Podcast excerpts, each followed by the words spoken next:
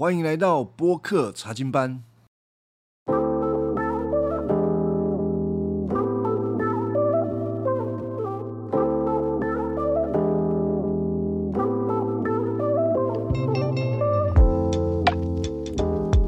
创世纪的第五十章啊，最后一章了，我们也在这一章就告一段落了。好，五十章接续就是雅各他交代完他的后事，交代完了他就躺下断气而死。约瑟俯伏在父亲的身上哀哭，亲吻他。然后呢，约瑟吩咐医生用药物保存他父亲的尸体，医生就照办了。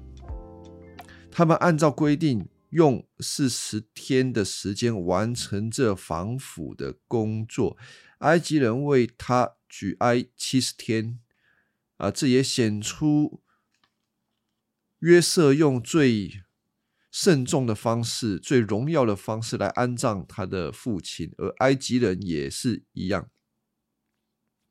第四节，过了哀悼的时间。啊，约瑟对王的臣仆说：“请你把下面的话禀告王。我父亲临终的时候要我发誓，要把他归葬于迦南，他为自己准备的坟墓里面。所以啊，请你准我去埋葬我的父亲。丧事办完，我就回来。”啊，王就回答说：“啊，你就去吧。啊，照你所发的誓去。”埋葬你的父亲，所以我们从这段经文可以看见的是，此时的以色列这个家族在埃及是出入都是很自由的，埃及王也是很信任约瑟，啊，不像到后面出埃及记的时候，我们发现他们整个家族成为一个很大的群体，然后呢，啊，变成奴隶。第七节。于是约瑟去埋葬父亲，王所有的臣仆、宫廷的长官和埃及的显要都陪着这个约瑟去。啊，约瑟全家和他的兄弟们以及他父亲的眷属也都一起去。只有家里的小孩子啊，牛养在歌山地区。跟他一道去的还有车辆、骑兵，整个行列浩浩荡荡。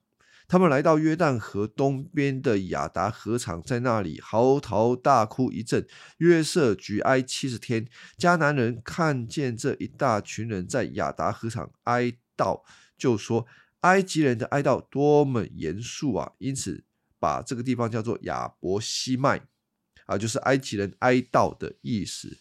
这些埃及人为不是他们民族的以色列人哀悼，这也算是歧视。而两个族群可以为雅各的死来哀悼，这个原因当然是神透过约瑟在这里确实有啊非常伟大的贡献。好，第十二节，雅各的儿子遵照父亲的吩咐，把他的尸体运到迦南，埋葬在曼利东边的麦比拉洞啊，就是这个亚伯拉罕跟赫人买来的这个坟地。约瑟。埋葬父亲后，就跟兄弟们和所有参加丧礼的人回去埃及，所以他们是很实际的回到了他们原本的居住地，就是迦南那个地方，然后又再次的回来啊，出去又回来。对于雅各埋葬的地方巨细靡遗的记录，我想摩西他有很重要的原因，就是要告诉后来的这些以色列人，告诉他们说。我们的祖宗亚伯拉罕、以撒、雅各，他们在神那里所承接的应许不在这里，在迦南啊，就是告诉他们，我们的家乡在迦南，不要让他们认为埃及是他们的家，然后一直留在埃及啊。再来，在这个事情之后，吼，第十五节，父亲死后，约瑟的兄弟们想。如果约瑟怀恨在心，照我们从前对他所做的而报复我们，我们该怎么办呢？其实这个很能够去理解他们的心理啊。人如果受伤的话，心里一定还是会带着某一些程度的仇恨啊。这些哥哥们他们会试想，当初约瑟对他们好的原因是因为爸爸还在。如果现在爸爸不在了，约瑟还会看着爸爸的情面吗？哎，照一般，有可能就翻脸了。哎，要报警啊，你要出来弯呢。所以他们很主动的就来到约瑟的面前，呃，跟他们说，转告约瑟。父亲临终的时候交代我们，告诉你一句话：你的哥哥们得罪了你，求你饶恕他们的罪过。我们是你父亲的上帝的仆人，所以求你赦免我们所犯的过错。约瑟听到这个话就哭了。啊，约瑟现在是在哭什么？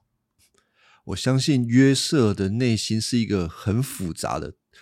特别是他的哥哥们在这个时候提出这样子的请求，求约瑟彻底的原谅他们，而且他的哥哥们也在这些对话当中谈到了，就是他们承认自己确实是犯罪了，做错了，而约瑟确实也原谅了他的哥哥们。那既然已经原谅，那约瑟可以很。呃，很直白的，就是跟哥哥们说：“哦，哥哥们啊，我已经真的原谅你们了，求你们不要再，嗯，对过去的事情恋恋不忘了。”但问题是，为什么约瑟的内心这么样的激动，他又哭了啊？因为他看到爸爸也哭，看到哥哥也哭，爸爸死了哭，呃，看到哥哥们。相认也哭，反正他什么都能 都能够哭啦。但是我想，我们需要走进约瑟的处境，才能够更深的明白约瑟到底在哭什么。我不知道听众有没有这样子的经验，就是在过去当中有人伤你很深，这种伤害是故意的，他故意要伤害你。他可能是，呃，骗了你的钱啊，骗了你很大笔的钱，或者对你做了很严重的诽谤啊，欺骗了你啊，欺骗了你周围的人，他把你害得很惨。那你确实也在被伤害的过程当中付出了很沉重的代价，它影响你很大，但是。随着时间，也随着你愿意把这件事情交在上帝的手里，你做了一个决定，就是原谅那过去所伤害你的人。这个决定很不容易，因为你得放弃一件事情，就是放弃报仇、原谅他们，还有接纳他们、爱他们。啊，这个是在主里面才能够得到的，就是你得相信上帝所有让你发生的一切都是好的。保罗在罗马书那边就讲了一处经文，是许多的基督徒有的时候祷告的时候都会讲的，就是凡事万事都互相效力，叫爱神的人得益处。除非你这么相信，连这件坏事。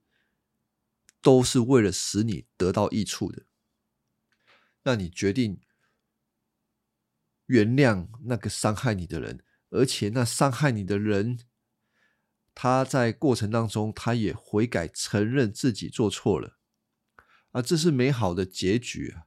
可是与此同时，有一个很现实的，就是即便我们再怎么努力啊，我们做了这个决定，我们的记忆。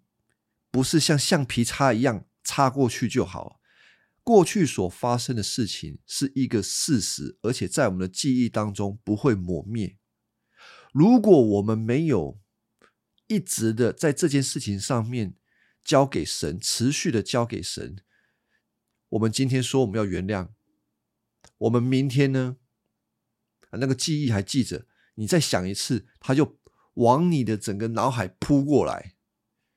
如果你没有祷告，你可能内心的那些仇恨就会掩盖你的心思意念，这是很真实的。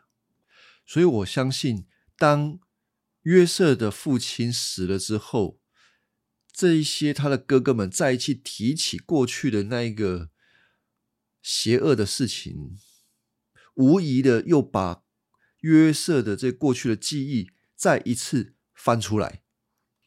约瑟他要再一次把这件事情交给神，他要原谅他的哥哥，他要告诉他的哥哥们说：“我对你们的原谅是坚定。”而且是确实的，是约瑟在上帝面前所做的决定，不会反悔的，因为在他重新见到哥哥这十七年的当中，一直是如此。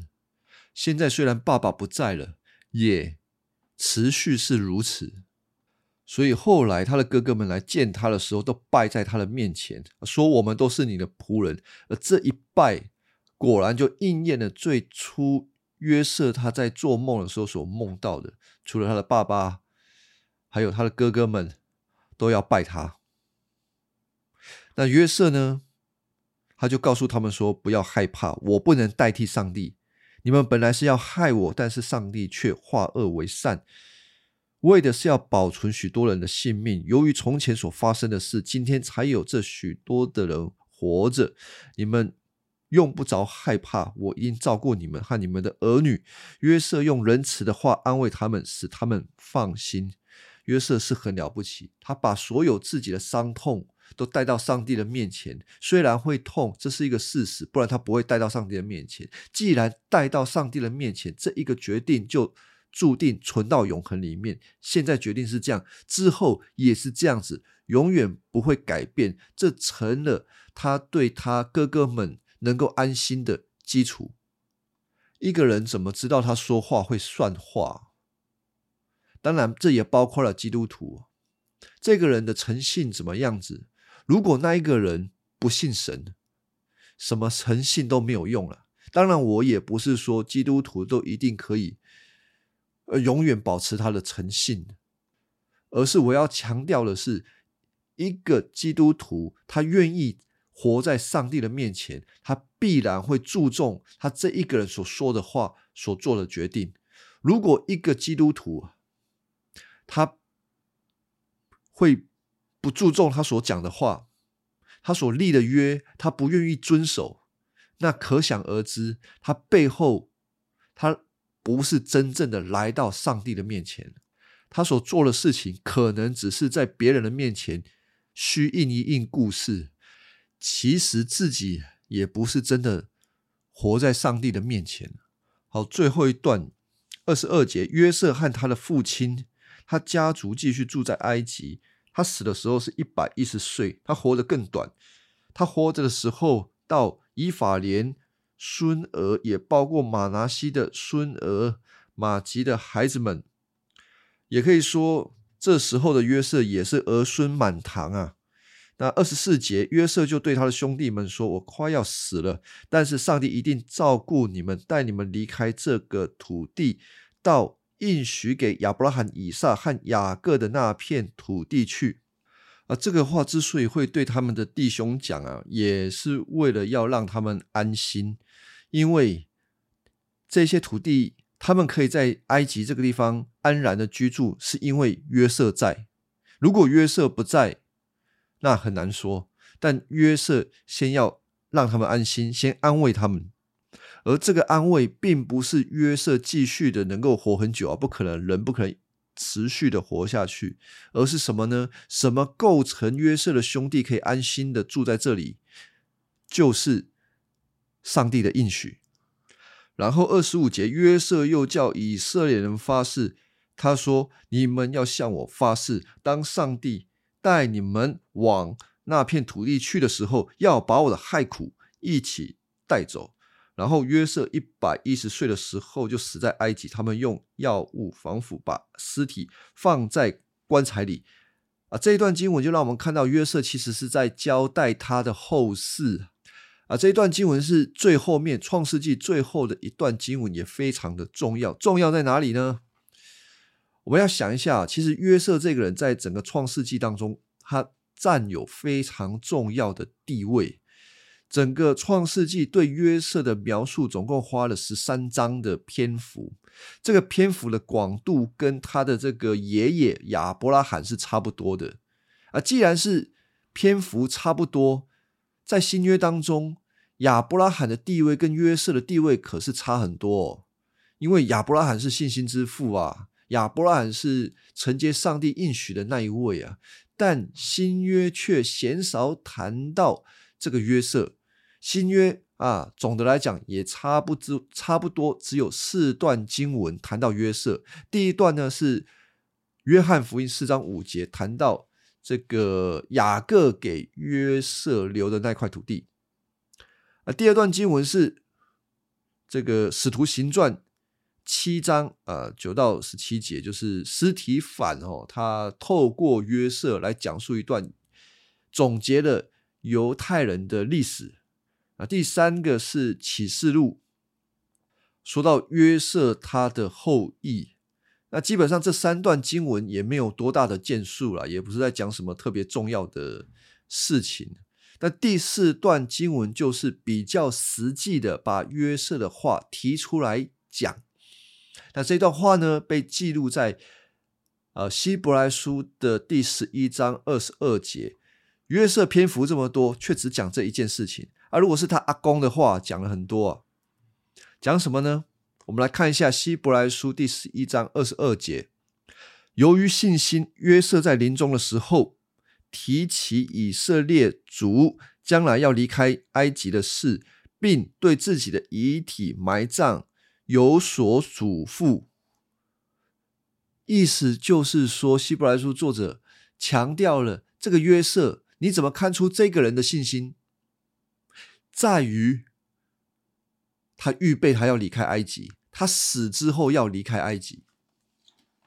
我们需要从约瑟的处境来理解，为什么希伯来书的作者会看到这件事情，来定义这是约瑟最他的信心最高峰的时候。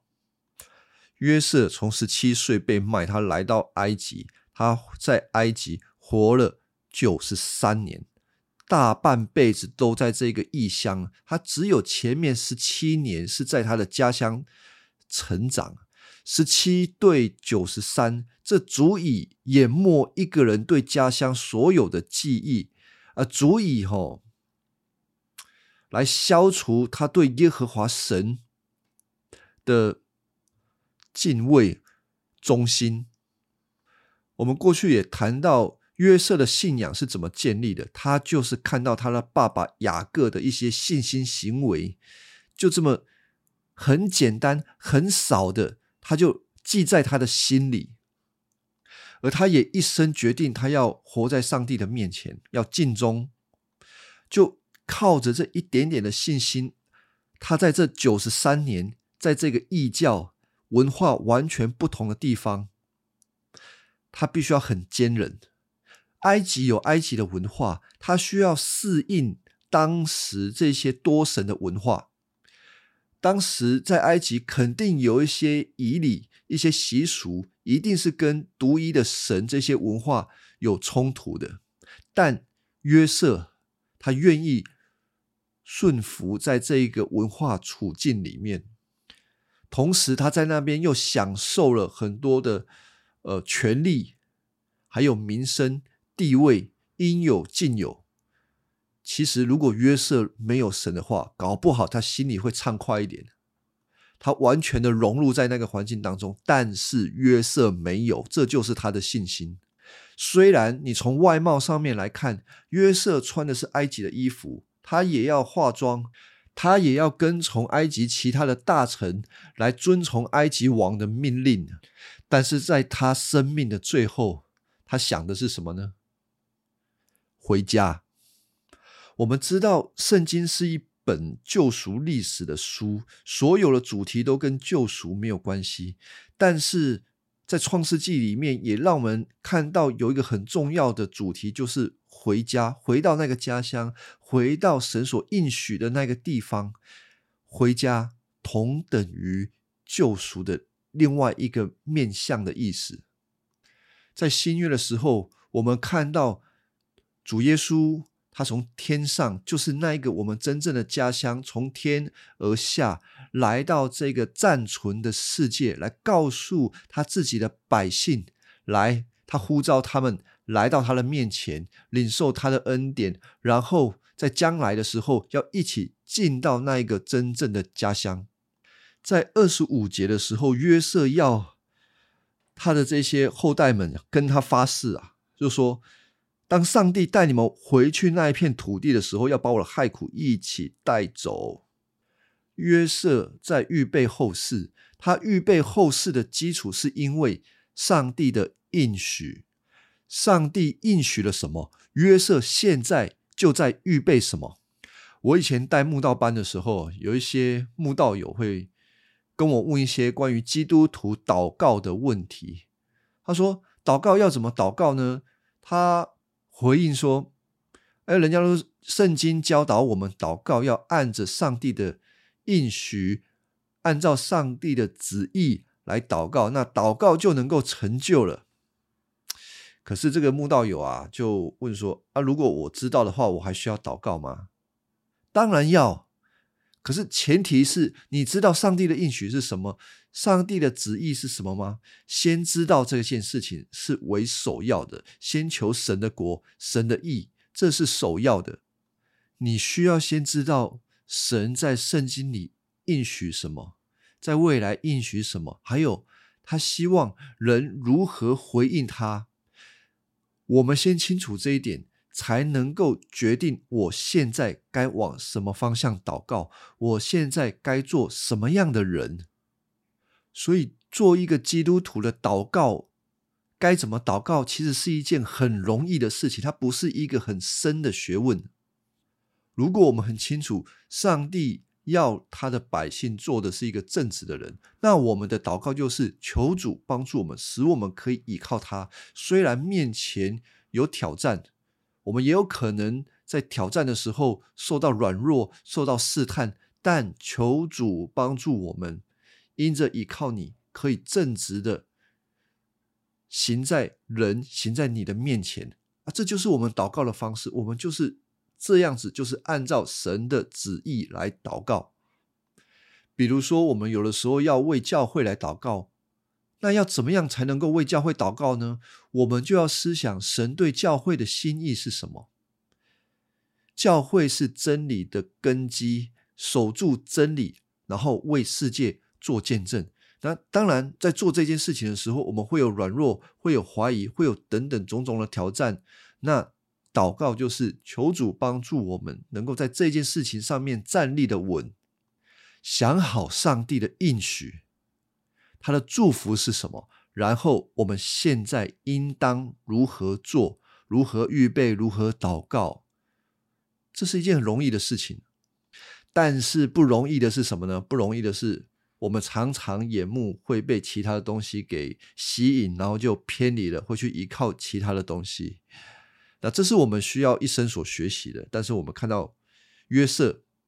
约瑟知道上帝的心意是把全以色列人带回去迦南地，他现在此时此刻就要如此预备好。另外一个我们要注意到的一件事情是，约瑟说：“吼，等你们回埃及的时候，就把我的棺材带上。”哎，就是把他棺材先放在埃及啦。雅各死了，就把他。送回去迦南，埋葬在迦南。那为什么约瑟死了不如法炮制，就把他带回去迦南埋葬就算了？是不是？为什么一个要带回去，一个要留在这里？啊，这个都有原因的。约瑟按照雅各的吩咐把。他的这个骨头带回去，哈，把棺材带回去埋葬。一个很大的原因就是要使以色列人知道，你们的祖宗最后那一片土地是在迦南，你们要思念迦南的事情，不要思念在埃及的事情。那约瑟的棺材放在埃及，也在提醒以色列人：你们有个任务还没有执行完毕，就是到时候他们要离开这个地方，务必把约瑟的棺材也带上，提醒他们，提醒他们，不要把埃及当做你们的家。创世纪，我们从一开始讲到现在，看到了神创造世界，他创造了人，给了人美好的命令，要他们遍满这地，生养众多。但是人却堕落了。就在另外一个开始，神拣选了另外一个子民，在一个乱世当中，在一个邪恶的世代当中。所有的人都不认识神，他们自己拜自己的神明，而他拣选了亚伯拉罕，成为一个新的开始。他有一个更伟大的计划，就是要透过一整个群体、一个国家，就是亚伯拉罕的后裔以色列这个国家，要来影响全世界已经堕落、离开神的人。好让他们明白，他们需要回到上帝的面前。只有他有生命，只有他才有永远的国度。而这个创世纪的最后，让我们看到以色列的后裔进到了埃及。一开始很像很好，但是也埋下了一个伏笔，就是埃及毕竟不是长久之地。然而，他们却需要待在埃及。成为一个大国，然后预备下一个阶段，上帝继续带领他们从埃及被拯救离开，使这个世界上面的人透过以色列这个国家，使他们明白耶和华才是全地的神，然后把所有一切的荣耀都归给他。但是以色列这个国家也跟雅各一样啊，如果神不出手。以色列是离不开埃及的，所有的一切都必须要仰望神主动的施恩，而这个背景就成了呃摩西五经的第二卷书出埃及记的一个背景。那我们创世纪的查经就到这边结束，那感谢各位的聆听，谢谢。